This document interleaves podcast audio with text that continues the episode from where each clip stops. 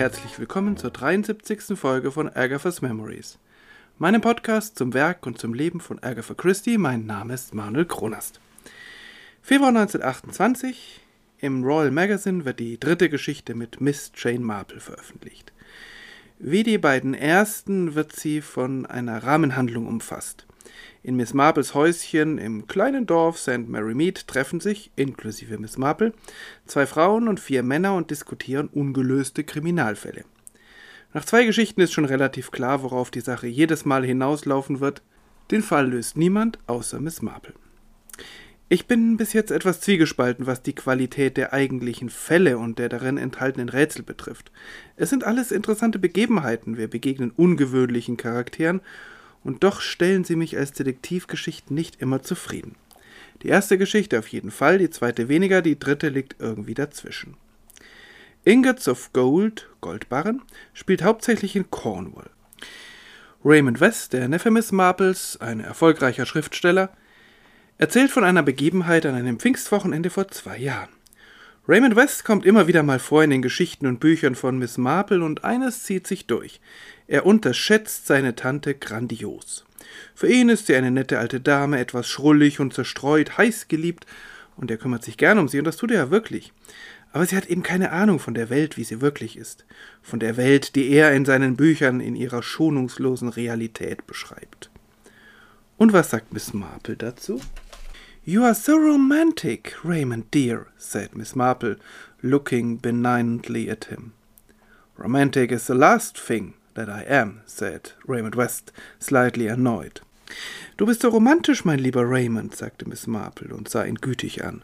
Romantisch ist das Letzte, was ich bin, sagte Raymond West ein wenig verärgert. Zumindest diese Geschichte belegt sehr gut, dass Miss Marple ihren Neffen deutlich besser einschätzen kann als er sie. Wie die letzte Geschichte und auch die nächste bezieht Ingots of Gold einen starken Reiz aus einer gewissen Art von Lokalkolorit, das Agatha Christie sparsam aber wirkungsvoll einsetzt. Da gibt es den verschrobenen Millionär mit einer Fixierung auf die spanische Armada und die schroffe Landschaft Cornwalls mit gefährlichen Stränden für Schiffe. Ein gesunkenes Schiff in jüngster Vergangenheit, aus dem eine Menge Goldbarren verschwunden sind. Schmugglerhöhlen und ein zwielichtiger Gastwirt mit dunkler Vergangenheit. Das sind zum großen Teil Klischees, die irgendwie nach Cornwall passen, aber es ist höchst interessant, wie Agatha mit ihnen umgeht.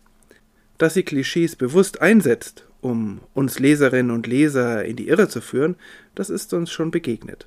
In dieser Erzählung werden die Klischees auch innerhalb der Geschichte bewusst wie unbewusst eingesetzt und fördern damit die allgemeine Verwirrung.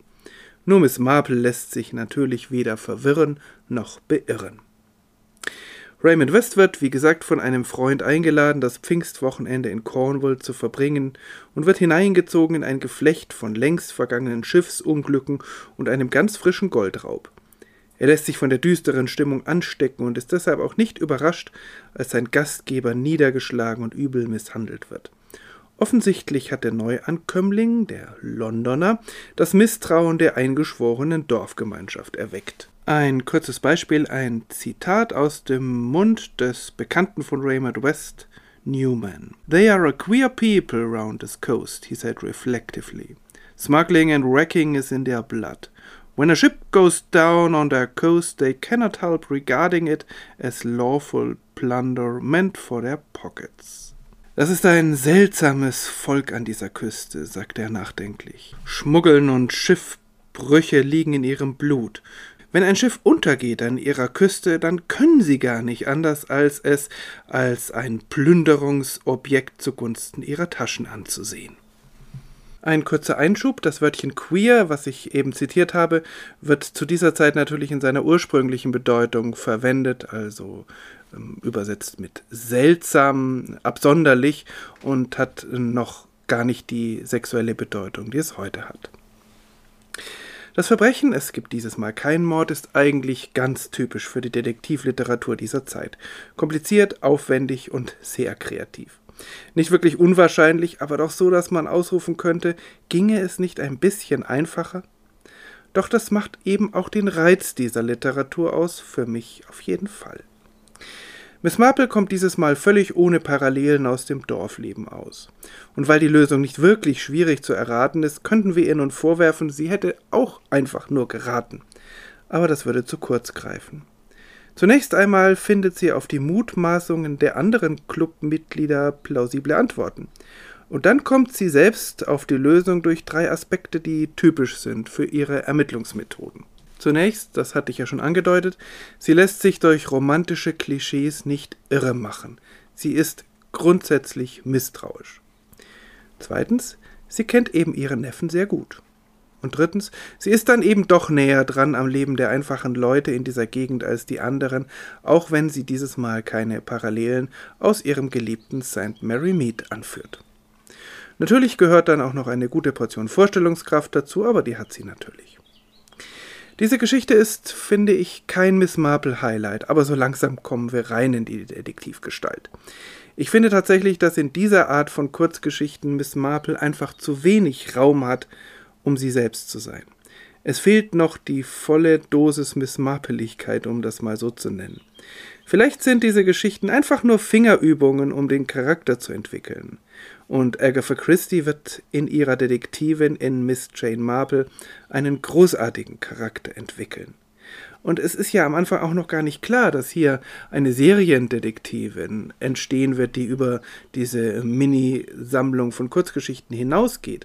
Eine, die in großartigen Romanen und vielen weiteren Kurzgeschichten wieder erscheinen wird über mehrere Jahrzehnte. Das ist an dieser Stelle auch noch nicht ganz klar und vielleicht hat Agatha Christie ja auch noch einige Zeit gebraucht, um sich das selbst klarzumachen. In der nächsten Folge macht sie auf jeden Fall weiter mit Miss Marple. Es geht noch einmal nach Cornwall. Danach unterbrechen wir kurz für den nächsten Poirot-Roman, aber das ist eine andere Geschichte. Für heute schön, dass ihr dabei wart, schön, dass Sie zugehört haben. Ich freue mich über Weiterempfehlungen, über Teilen und Liken, aber vor allem darüber, dass doch einige meine kleine nerdige Podcast-Reihe interessant finden. Bis zum nächsten Mal, alles Gute.